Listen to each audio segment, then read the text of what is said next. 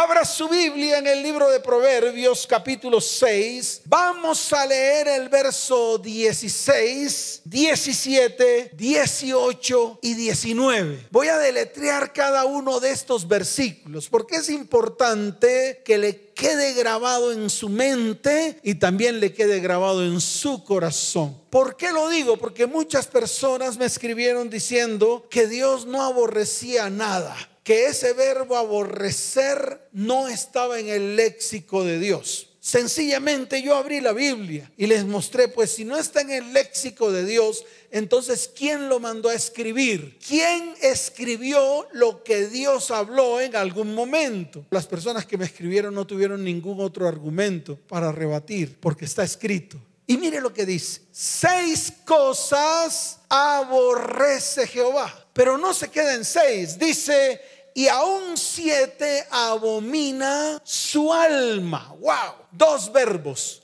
No solamente el aborrecer, sino también el verbo abominar.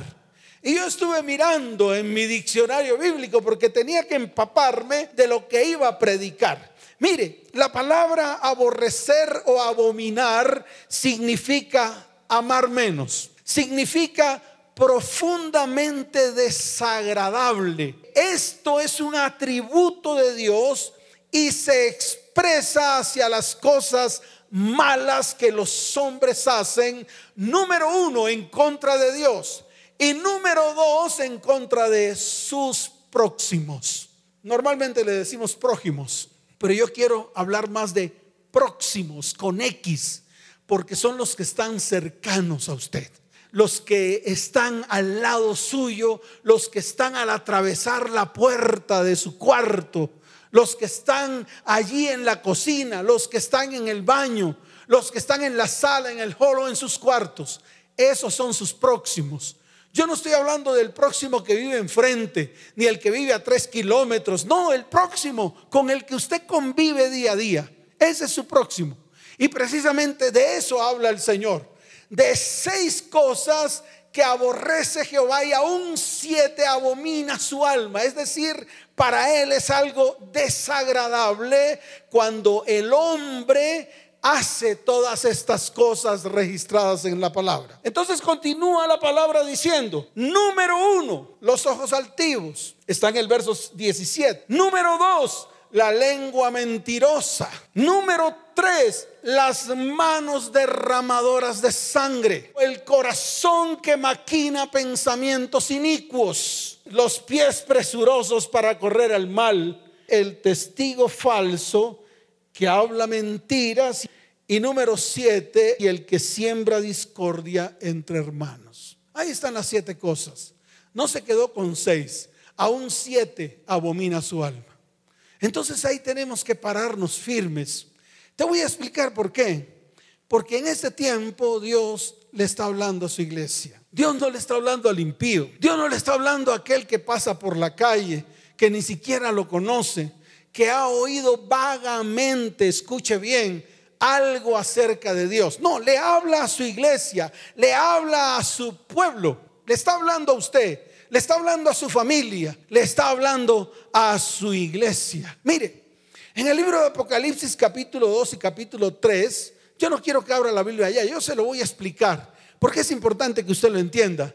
Porque estamos en esos tiempos. Estamos en los tiempos en los cuales Dios le está hablando a su iglesia, así como le habló a Juan en la isla de Patmos y le mostró la situación que estaban viviendo las siete iglesias de Asia. Dios le habla a los siete prototipos de iglesias y a cinco de ellas les ordena que se arrepientan. De las siete a cinco les dio el tate quieto. Les dijo, es el tiempo de quedarse quietos, de hacer introspección, de corregir lo torcido, de no seguir haciendo lo que están haciendo incorrectamente delante de mis ojos. Eso fue lo que Dios le dijo a Juan en la isla de Patmos. Vuélvanse a mí con todo el corazón. Vuelvan al primer amor. Dejen de cometer fornicaciones y adulterios. En fin, lo que quería el Señor era que a través de este mensaje que le estaba dando el Señor a Juan en la isla de Patmos era para corrección. Tal vez hoy también está haciendo lo mismo, porque estamos en esos tiempos, estamos en los tiempos apocalípticos, estamos en los últimos tiempos en los cuales Dios le quiere hablar a su iglesia. Ahora, Jesús lo declaró en el libro de Lucas capítulo 5 desde el verso 31 en adelante. Dice la palabra, respondiendo Jesús les dijo, los que están sanos no tienen necesidad del médico, sino los enfermos. Pero escuche esto, que es donde el cristiano no se detiene para recibir la revelación de la palabra. Mire lo que dice, no he venido a llamar justos, sino a pecadores. Hasta ahí se queda la iglesia. Porque eso es lo que le gusta a la iglesia, quedarse a medias y sin zapatos. No sigue leyendo hasta el final. Mire lo que dice la palabra para que esta revelación venga a su vida. Dice la palabra, no he venido a llamar a justos, sino a pecadores al arrepentimiento. Y esto te tiene que dar claro. No los llamó a que declararan la palabra por aquí, por allá, a que hicieran tal cosa, a que hicieran tal otra. No, dijo eso. Jesús fue claro. Yo he venido a los pecadores para que los pecadores se arrepientan. Él hoy le está hablando a la iglesia y le está diciendo a la iglesia, iglesia te estoy hablando, ¿sabes para qué? Para que te arrepientas. Y te incluye a ti. El problema de todo esto es que nos está incluyendo a nosotros, como su pueblo, como su iglesia, como su novia, como esa iglesia en la cual Él va a venir. ¿Cuándo? No sabemos. Yo no, tengo la, la base profética para decir si va a venir mañana, pasado. No, ni tampoco lo voy a declarar. No se me ha sido revelado. Dios todavía no me ha revelado esa parte a mí. El día que me la revele y yo tenga la certeza y consulte con Dios, yo se los diré. Pero por ahora sigamos esperando. Tenemos que seguir esperando. Tranquilos, vendrá por su iglesia. ¿Cuándo? No sabemos. Más bien preparémonos para su venida. Preparémonos y la preparación es cada día. La preparación es poder arrancar todo aquello que al Señor no le agrada. La preparación es arrancar todo aquello que no está correcto delante de los ojos de Dios. Y te lo digo, esa es la única manera de prepararnos. No es prepararnos intelectualmente como hoy en día ocurre en la iglesia del siglo XXI, que preferimos prepararnos intelectualmente, preferimos conocer a Dios teológicamente que conocerlo, escuche bien, en medio de una relación íntima, en medio de una relación real y verdadera en medio de una cotidianidad con Él. Entonces yo sí te digo con todo el corazón, así con el corazón abierto, porque quiero que aprendas, ya basta de tanta intelectualidad, que podemos gozar del intelecto, claro que sí, nadie está en contra de eso, pero además del intelecto, te lo digo, lo más importante es tu relación con Dios. Y esa relación con Dios ¿sabes qué va a hacer en tu vida? Va a comenzar a revelarte la palabra, va a comenzar a guiar tu camino, va a comenzar a enderezar todo lo que está torcido, va a comenzar a arreglar todo lo que está mal en medio de tu vida, tu casa, tu hogar y tu familia, en todas las áreas, incluyéndote a ti, varón, a ti, mujer, y a tu descendencia. Así que preparémonos. No es difícil. Más bien lo que tenemos que hacer es pararnos firmes y tomar la decisión hoy. Y te lo vuelvo a repetir, tomar la decisión hoy. Comencemos a aplicar el Evangelio de Cristo y apartemos el Evangelio del mundo de nuestras vidas. ¿Sabes por qué? Porque yo creo que el Señor está pasando revista. El Señor está contemplando con sus ojos la tierra. El Señor está buscando a alguien que haga vallado. Tal vez ese alguien eres tú. Tal vez ese alguien al cual Dios quiere tocar es a ti para transformar tu vida, para que levantes tu voz profética para que seas un sacerdote real, un sacerdote de Dios, tal y como lo dice la palabra. Miren, segunda de Crónicas, capítulo 16, verso 9 dice, porque los ojos de Jehová contemplan toda la tierra para mostrar su poder a favor de los que tienen corazón perfecto para con él. Te está buscando a ti. Pastor, no tengo el corazón perfecto, aún soy imperfecto. Pero en las manos de Dios, Él va a comenzar a transformarte. Y es lo que yo quiero que tú entiendas. En sus manos,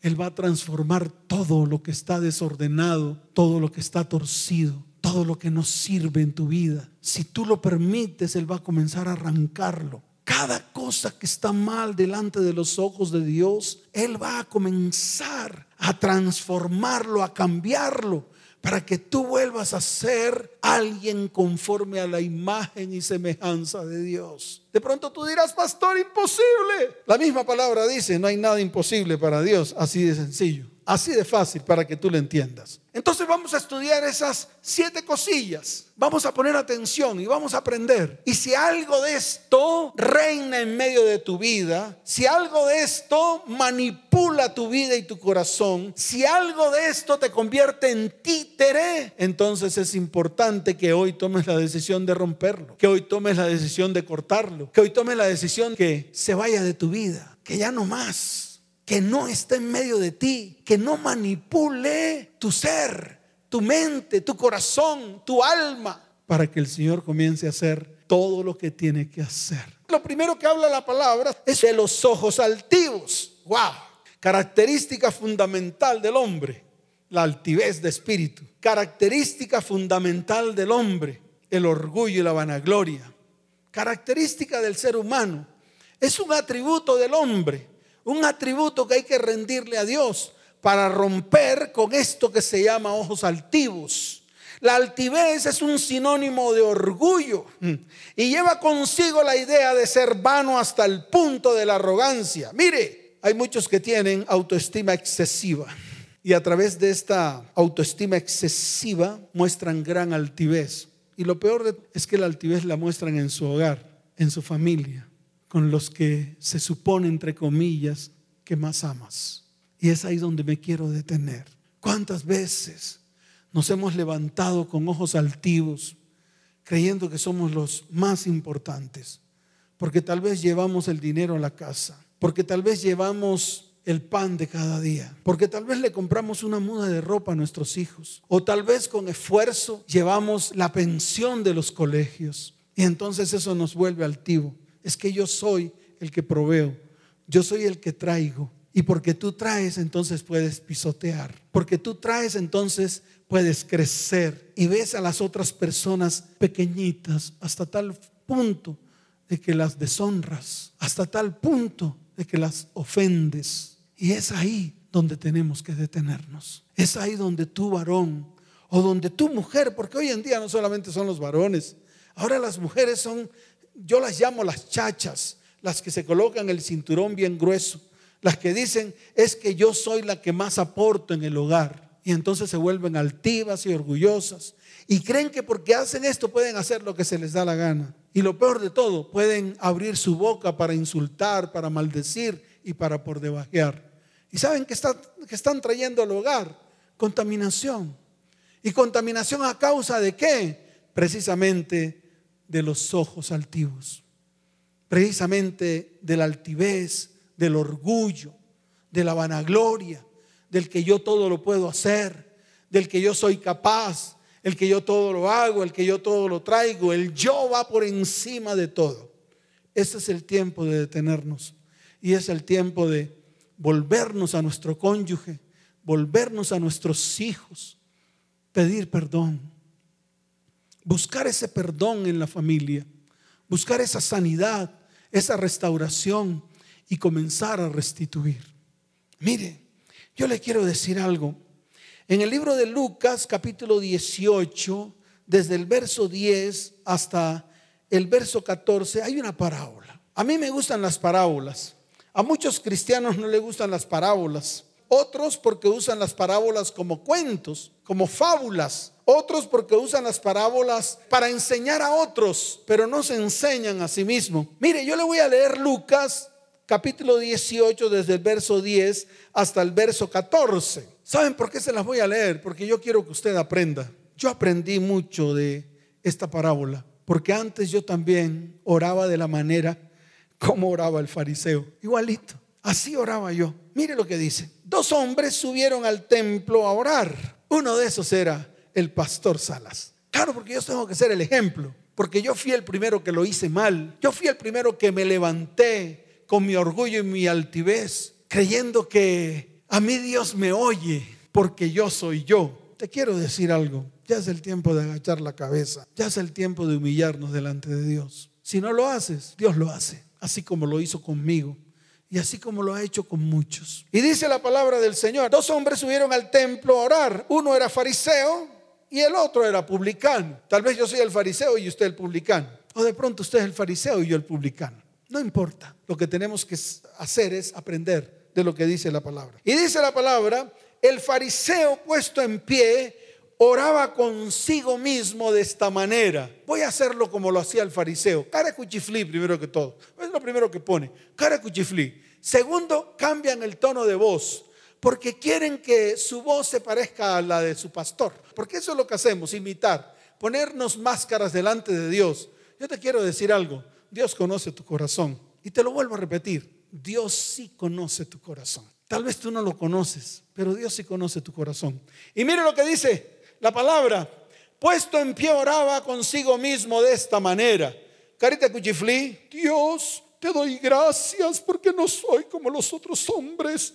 Esa es la manera, esa es la manera como lo hacemos, como lo hacen los altivos, los que ya todos se lo saben, los que ya no necesitan hablar con Dios porque ya hablaron con Dios hasta la última palabra y le pusieron punto final. Los que van delante de Dios y dicen, ya yo no necesito de ti porque ya todo lo tengo. Así oraba el fariseo. Y dice, te doy gracias porque no soy como los otros hombres, rateros, injustos, adúlteros, ni aún como este publicano. Ayuno dos veces a la semana. ¡Wow! Largos ayunos. Quieren manipular a Dios con sus ayunos baratos, pero uno los ve muertos de hambre, con el estómago pegado al espinazo. ¿Tú crees que eso le agrada a Dios? ¿Tú crees que ese es el verdadero ayuno registrado en el libro de Isaías capítulo 58. No, es un ayuno inventado por hombres solamente para intentar manipular a Dios. Y mire lo que dice la palabra porque hay que continuar avanzando. Ayuno dos veces a la semana, doy diezmos de todo lo que gano. Wow. Mas el publicano estando lejos no quería ni aún alzar los ojos al cielo, sino que se golpeaba el pecho diciendo, Dios, sé propicio a mí porque soy pecador. ¿Qué tal si hoy tú donde estás inclinas tu rostro?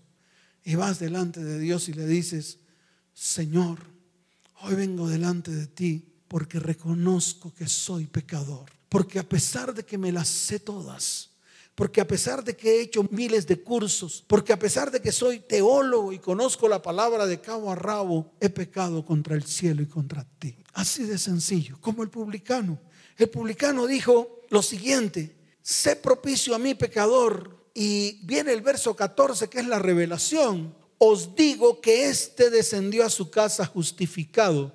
Justificado, está ahí escrito, está en rojo, lo dijo Jesús. Antes que el otro, porque cualquiera que se enaltece será humillado y el que se humilla será levantado o será enaltecido. Entonces tú tomas la decisión. Toma la decisión de arrancar de tu vida ese espíritu de orgullo y altivez, ese espíritu de arrogancia que hay en medio de tu vida. Y ese espíritu de altivez, de orgullo, de arrogancia, lo has sembrado en medio de tu hogar y en medio de tu familia. Ese espíritu inmundo que tal vez manipula tu vida, lo has regado como semilla en medio de tu hogar, porque te crees más que ellos porque crees que eres el más importante en el hogar. Yo te digo algo, el más importante en tu casa, en tu hogar, en tu familia y en tu descendencia es el Espíritu del Señor, que debe ser el que se entrone para que Él tome el control de todo lo que está ocurriendo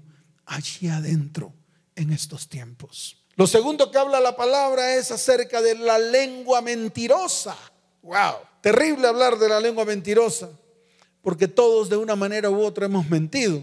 Todos de alguna manera u otra nos hemos justificado con una mentira. Pero el problema no es ese, el problema cuando yo uso la mentira para destruir mi vida, para destruir mi casa, para destruir mi hogar y para destruir mi descendencia. Yo les quiero decir algo, la causa por donde comienza los divorcios de la tierra es una mentira. Y esto lo puedes mirar. Esto lo puedes observar, esto lo puedes analizar, puedes hacer una introspección en tu vida. Puedes hacerlo para que te des cuenta que toda la destrucción que vino a tu vida, que vino a tu casa, que vino a tu hogar y que vino a tu descendencia, fue por causa de una pequeña mentira, que después vino mentira tras mentira tras mentira. Y después no pudiste hacer nada, porque ese cúmulo de mentiras se volvió una fortaleza y a través de esa fortaleza vino destrucción. Entonces no podemos seguir jugando con las famosas mentiras blancas o las famosas mentirillas, que es lo que definitivamente nosotros decimos. No es que una mentira blanca, es que una pequeña mentira, eso no pasa nada. Llega el momento en que es mentira tras mentira tras mentira y ya no puedes tapar ninguna de ellas. Y cuando no puedes tapar ninguna de ellas, todas se destapan. Ya no aguantan, ya no soportan las mentiras. Y las mentiras salen a flor de piel. Y cuando salen a flor de piel, no vienen a hacer cosquillas al hogar, vienen a destruirlo con toda su potencia y con toda su fuerza. ¿Por qué? Porque es un espíritu inmundo el cual es dominado por Satanás. La palabra dice en el libro de Juan capítulo 8 verso 44 que la mentira es un atributo del diablo. Y se lo vuelvo a repetir, la mentira es un atributo del diablo. Mire lo que dijo el Señor. Yo quiero que usted lo lea. Dice la palabra, vosotros sois de vuestro padre el diablo y los deseos de vuestro padre queréis hacer. Pero no queda ahí. El Señor no se quedó ahí. En mi, en mi Biblia está en rojo. Quiere decir que Jesús habló. Y mire lo que dice.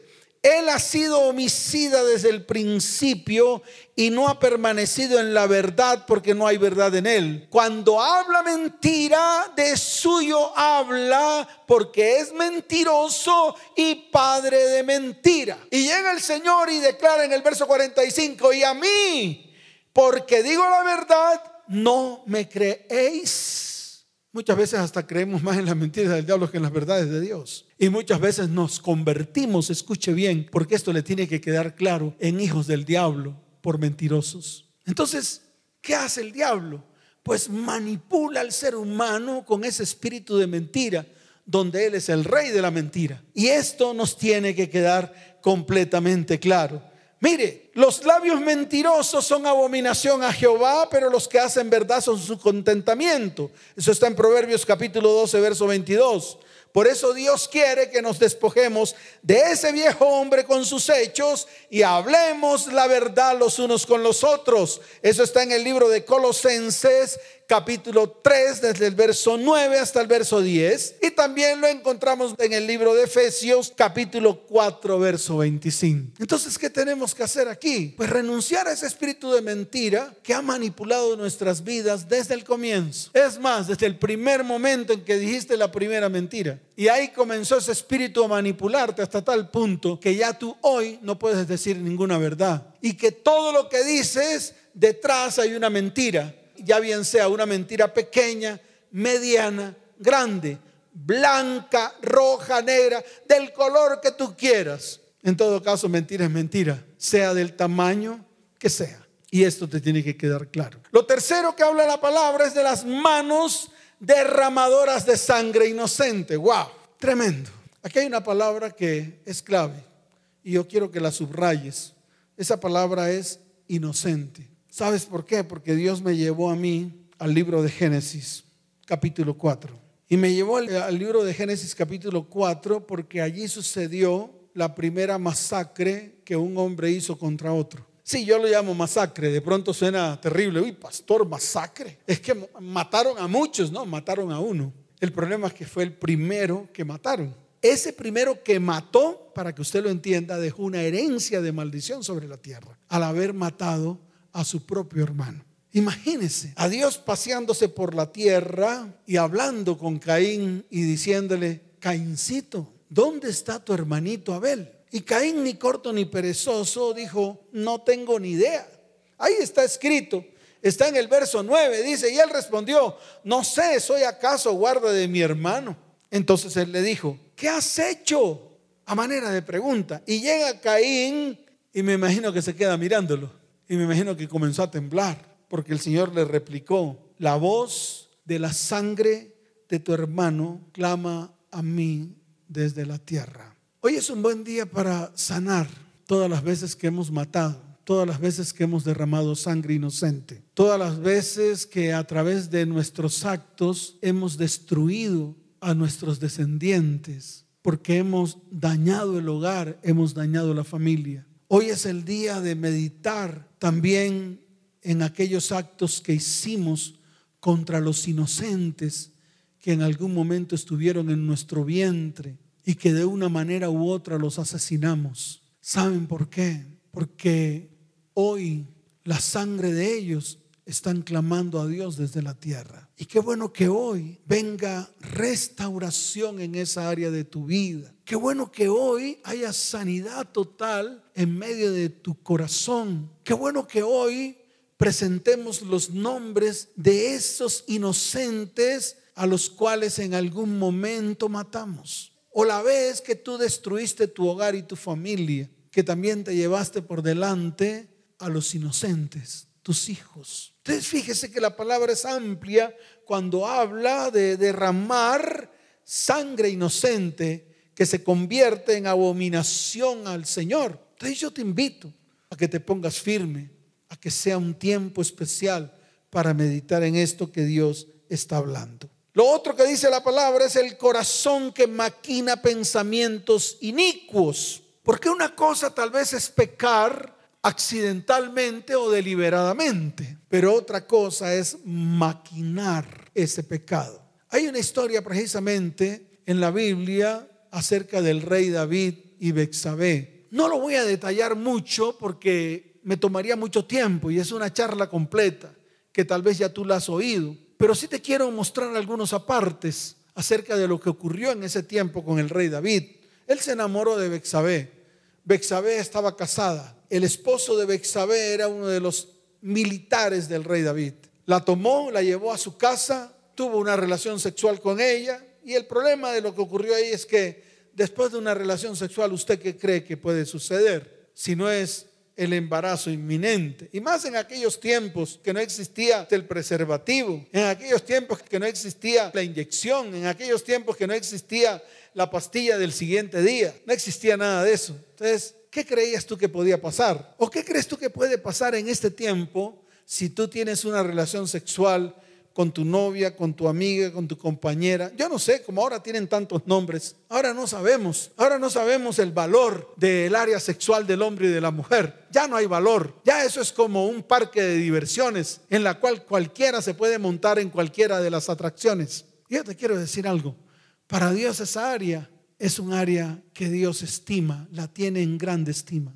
Y si Él la tiene en grande estima, ¿tú por qué saboteas tu área sexual? Entonces párate firme. El rey David embaraza a Bexabé. ¿Qué hace el rey David? Maquina y dice, pues traigámoslo, llenémoslo de trago, llenémoslo de comida. Las veces que lo trajo, pues Sencillamente el esposo de Bexabé no entró a su casa, la otra vez quedó borracho y tendido, la otra vez dijo, no, un momentico, rey David, yo no puedo irme a acostar con mi esposa, estamos en plena guerra. En todo caso, todo le salió torcido. Y entonces, ¿qué hizo? Maquinó, escuche, maquinó, maquinó maldad, maquinó matarlo y planeó toda la muerte del esposo de Bexabé. Y así sucedió, tal y como él lo maquinó. Pero las consecuencias que vivió el rey David le costaron cuatro tantos. Cuatro hijos del rey David murieron irremediablemente. Por eso ya basta de tanta maquinación. Ya basta de tener un corazón que maquina pensamientos inicuos.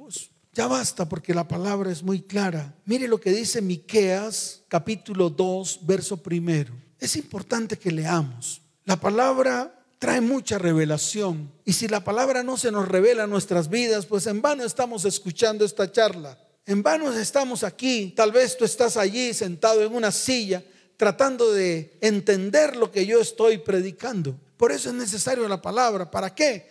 Para que la palabra te muestre que lo que estamos predicando es correcto, no solamente ante los ojos de Dios, sino también ante los ojos de los hombres. Mire lo que dice Miqueas capítulo 2, Verso primero, comienza con un ayayay.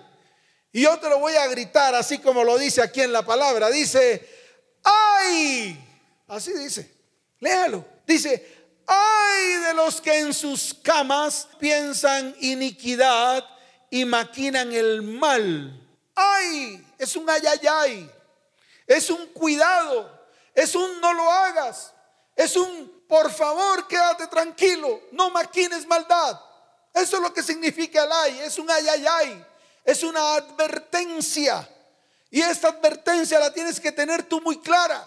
Por eso dice, ay de los que en sus camas piensan iniquidad y maquinan el mal y cuando llega la mañana lo ejecutan porque tienen en su mano el poder. ¡Ay! Y eso hoy el Señor te lo está diciendo con toda la claridad. No maquines más maldad. No uses tu mente y tu corazón para hacer maldad al prójimo. No uses tu mente y tu corazón para llevar a cabo pecados, maldad, maldición que te va a llevar a la iniquidad. Mire, el Señor lo dijo en el libro de Mateo capítulo 15, desde el verso 18 en adelante. Dice en el verso 17, ¿no entendéis que todo lo que entra en la boca va al vientre y es echado en la letrina? Ahora viene el verso 18. Pero lo que sale de la boca, del corazón sale, y esto contamina al hombre. ¡Wow! Y yo le voy a hacer a usted una lista de lo que tal vez usted ha maquinado en su corazón. Mire lo que dice para que lo entienda, para que le quede claro. Dice, porque del corazón, verso 19, salen los malos pensamientos, los homicidios, los adulterios, las fornicaciones, los hurtos, los falsos testimonios, las blasfemias, y en el verso 20 está claro cuando dice, estas cosas son las que contaminan al hombre. Entonces yo te pregunto, ¿cuántas veces has usado tu mente y tu corazón para maquinar, escucha bien, malos pensamientos, homicidios, adulterios, fornicaciones, hurtos, falsos testimonios, blasfemias. ¿Cuántas veces maquinaste todas estas cosas? Allí en tu cama, allí en tu cama, tal vez cuando te recostaste, llenaste tu corazón de esto que en algún momento anhelabas hacer o en algún momento lo hiciste, porque el problema no es que lo anhelabas hacer, el problema aquí es que lo cometiste, lo hiciste, todo lo que planeaste, todo lo que maquinaste, lo hiciste. Y déjeme decirle algo, esto es algo que Dios aborrece, perdón, esto es algo que Dios abomina, es abominación a Dios. Por eso hay tantas cosas que tenemos que hacer hoy que yo creo que no nos alcanzaría el tiempo. Pero vamos a aprovechar hasta el último minuto para hacer las cosas que Dios nos ha dicho que tenemos que hacer. Y hoy es el día de hacer un giro de 180 grados y que Dios comience a transformar nuestra vida para que sea transformada nuestra casa, nuestro hogar y nuestros descendientes. Mire, en el libro de Lucas capítulo 6, verso 45 dice, el hombre bueno del buen tesoro de su corazón saca lo bueno y el hombre malo del mal tesoro de su corazón saca lo malo, porque de la abundancia del corazón habla la boca. O sea que todo está aquí adentro. Y lo primero que tiene que hacer Dios en ti y en mí es limpiar nuestro corazón. Y Él ya lo hizo hace más de dos mil años en la cruz del Calvario, cuando a través de su sangre que derramó en la cruz del Calvario trajo limpieza a nuestra vida, trajo limpieza a nuestra mente y trajo limpieza a nuestro corazón. Yo te invito para que hoy también eso que ocurrió hace más de dos mil años vuelva a ocurrir hoy en medio de nosotros. Y dice la palabra, los pies presurosos para correr al mal. Oh Dios, en este tiempo el hombre aborrece lo bueno y ama lo malo. En este tiempo el hombre llama a lo bueno malo y a lo malo bueno. En este tiempo el hombre da pie para caminar o para dirigir sus pasos hacia lo malo. Y es ahí donde Dios quiere colocar un tate quieto en tu vida, sí, en ti, en mí, en nosotros en su iglesia. Porque Él lo que está haciendo hoy es a través de esta enseñanza que haya una corrección de fondo y de raíz. Mire, libro de Marcos capítulo 9, verso 45. Yo lo tengo aquí cerquita y lo quiero leer directamente de la palabra. Marcos capítulo 9, verso 45. Wow, esta palabra a mí me, me estremeció porque yo no quisiera, de verdad no quisiera caminar como como cojo, no quiero. No quiero estar sin una pierna, no quiero estar sin un ojo, no quiero estar sin una mano. Pero en el libro de Lucas capítulo 6, verso 45 dice, y si tu pie te fuera ocasión de caer, córtalo. Entonces la pregunta aquí para todos es, ¿cuántos han corrido al mal? ¿Cuántos han amado lo malo más que lo bueno? ¿Cuántos le han llamado a lo bueno malo y a lo malo bueno? ¿Cuántos de los que están allí en sus casas, en sus hogares están diciendo, no, el adulterio, el tener pornografía en el celular, el tener una chimoltrufia vía internet, vía redes sociales, eso no es pecado porque ni siquiera las toco. Y yo te quiero decir algo, deja de estar llamando a lo malo bueno. Ya basta. El ser humano tiene que comenzar a meditar. El ser humano tiene que detenerse en este tiempo. El ser humano tiene que comenzar a ejecutar lo que dice la palabra y no dejarse guiar por sus propios conceptos. Porque la misma palabra lo dice, si tu pie, escuche, si tu pie te fuera ocasión de caer, córtalo. Mejor te es entrar a la vida cojo que teniendo dos pies ser echados en el infierno al fuego que no puede ser apagado. Lo dijo Jesús, no lo está diciendo el pastor, porque de pronto usted está diciendo, uy, pastor, me está haciendo coger miedo. No, téngale temor a la palabra, téngale temor a Dios, porque Él ha hablado y le está hablando a su iglesia en este tiempo. Y termino con estas dos, el testigo falso que habla mentira que es un mandamiento que se encuentra en el libro de Éxodo, capítulo 20, verso 16. Es un mandato donde dice, no hablarás contra tu prójimo falso testimonio. Y por último, el que siembra discordia entre hermanos. Ah, aquí me voy a detener. ¿Saben por qué? Porque las más grandes quejas que he recibido en este tiempo es la maledicencia que se ha levantado en medio de los hogares y las familias. Una mujer me escribió y me dijo, pastor, mi casa está tan oscura, tan oscura, que cuando salgo a comprar algo a la tienda y regreso, veo como una nata cubre completamente toda la casa. Le pregunté, ¿por qué? ¿Por qué? Le pregunté. Y me dijo, pastor, porque desde que amanece hasta que anochece, todos, incluyéndome a mí, nos levantamos a lengua todos, incluyéndome a mí. Mi esposo se levanta contra mí, me maldice. Mi esposo se levanta contra nuestros hijos y los maldice. Yo me levanto contra mi esposo hablar cantidad de basura y cantidad de porquería.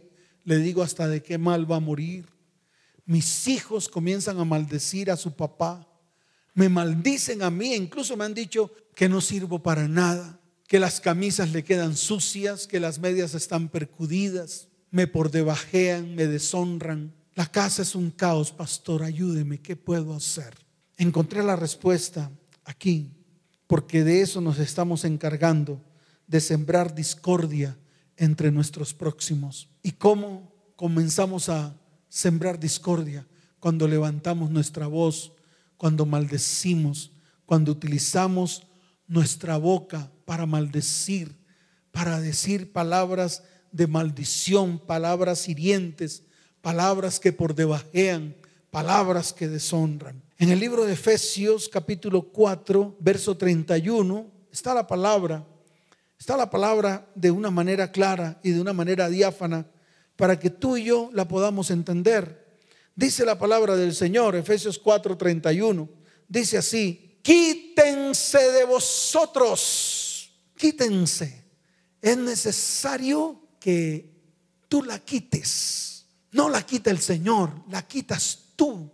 Y yo te quiero decir algo, tú la quitas cuando tomas la decisión de arrancarla, cuando tomas la decisión de quitarla de medio de tu vida, de medio de tu hogar, de medio de tu familia, de medio de tu descendencia cuando se paran firmes, cuando dicen, ya basta, nos estamos destruyendo a través de las múltiples palabras de maldición que lanzamos a través de griterías, a través de la ira que hay en nuestro corazón, a través de la contienda que armamos aquí en medio del hogar. Y ya basta, deje de colocar su tierra como una trinchera.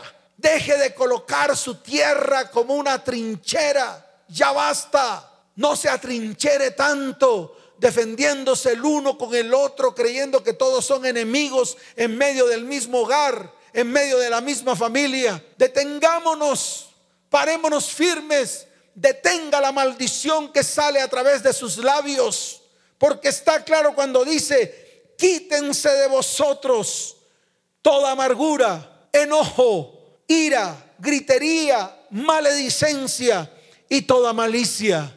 Y dice la palabra en el verso 32, antes sed benignos unos con otros, misericordiosos, perdonándonos unos a otros como Dios también os perdonó a vosotros en Cristo. Creo que esta enseñanza tenemos que comenzarla a aplicar de manera urgente al interior de nuestras vidas, primero que todo. Luego aplíquela al interior de su hogar y luego extiéndala a su familia y a su descendencia. Yo quiero que allí donde estés te coloques en pie, porque son los tiempos en los cuales Dios nos da una nueva oportunidad. Son los tiempos en los cuales vamos a reconocer que todo esto que Dios abomina, todo esto que Dios aborrece está en medio de nuestras vidas, está en medio de nuestro hogar, ha florecido en medio de nuestra familia, ha florecido en medio de nuestra descendencia. Y tenemos que hacer un alto en el camino, tenemos que detenernos, tenemos que parar, tenemos que mirar a nuestro interior y renunciar, llevarlo a la cruz, echarlo a lo profundo del abismo y permitir que la sangre de Cristo limpie nuestras vidas, limpie nuestro corazón, que podamos reconciliarnos los unos con los otros, que podamos bendecirnos los unos a los otros, que podamos romper toda maldición que a través de nuestros labios o a través de nuestras actitudes o a través de nuestros comportamientos en algún momento hemos introducido en medio de nuestras vidas, primero que todo, en medio de nuestro hogar y en medio de nuestra descendencia. Vamos a colocarnos en pie, vamos a abrazarnos, vamos a tener un tiempo especial en el cual Dios se manifiesta en medio de tu hogar, en medio de tu familia. El Espíritu de Dios está ahí paseándose, esperando a que tú le abras el corazón, esperando a que tú le digas, oh dulce Espíritu Santo, ven y toma control de nuestras vidas. Toma el control de nuestra casa, toma el control de nuestro hogar, toma el control de nuestra familia. Señor, endereza todo lo que está torcido, endereza todo camino torcido que hay en medio de nosotros. Señor, hoy clamamos porque no queremos que haya más destrucción de nuestras vidas. Hoy anhelamos que todo lo que está herido, todo lo que está destruido sea restaurado y restituido en tu nombre. Porque tú lo prometes en tu palabra. Es una promesa de restauración y restitución que tú mismo hablaste, que tú mismo declaraste a través de tu palabra. Padre, hoy renunciamos a nuestros ojos altivos, al orgullo, a la vanagloria. Hoy lo arrancamos de en medio de nuestro corazón. Hoy renunciamos a ese espíritu inmundo que por mucho tiempo ha manipulado nuestras vidas y nuestros corazones y lo llevamos a la cruz del Calvario y abrimos nuestra boca para declarar que allí se destruye, allí Cristo lo exhibió públicamente y quedó avergonzado. Hoy lo ato, lo encadeno y lo echo a lo profundo del abismo en el nombre de Jesús. Hoy renuncio a ese espíritu de altivez que por mucho tiempo embargó mi corazón, dominó mi corazón, manipuló mi alma en el nombre de Jesús. Hoy tomo autoridad para atar la lengua mentirosa que nace de mi corazón. Hoy ato y encadeno todo espíritu de mentira, que a través de ese espíritu de mentira vino la destrucción de mi hogar, vino la destrucción de mi familia, vino la destrucción de mi descendencia. Hoy la llevo a la cruz, ese espíritu de mentira lo llevo a la cruz, porque no quiero seguir siendo hijo del padre de mentira. No quiero ser hijo del que maquina mentira. Y lo llevo a la cruz y renuncio a la mentira en el nombre de Jesús. Señor, hoy coloco delante de ti todas las veces que derramé sangre inocente. Oh Padre, hoy coloco delante de ti sus nombres para que nunca más clamen a ti desde la tierra para que Señor este pecado sea arrancado de mi vida y de mi corazón, para que no se levanten argumentos en contra de mi vida, en contra de mi casa y en contra de mis descendencias. Señor, extiende tu mano de misericordia y de bondad. Señor, en la cruz del Calvario trajiste perdón a mi vida, trajiste perdón a mi casa, extendiste el perdón a mi hogar y a mi descendencia. Padre, hoy te entrego mi corazón, no quiero maquinar más maldad, ni quiero tener pensamientos inicuos. Hoy renuncio a la maldad que nace en lo profundo de mi ser. Hoy lo echo fuera de mi vida. Hoy tendré pensamientos de bien. Comenzaré a tener pensamientos arraigados en tu palabra, Señor.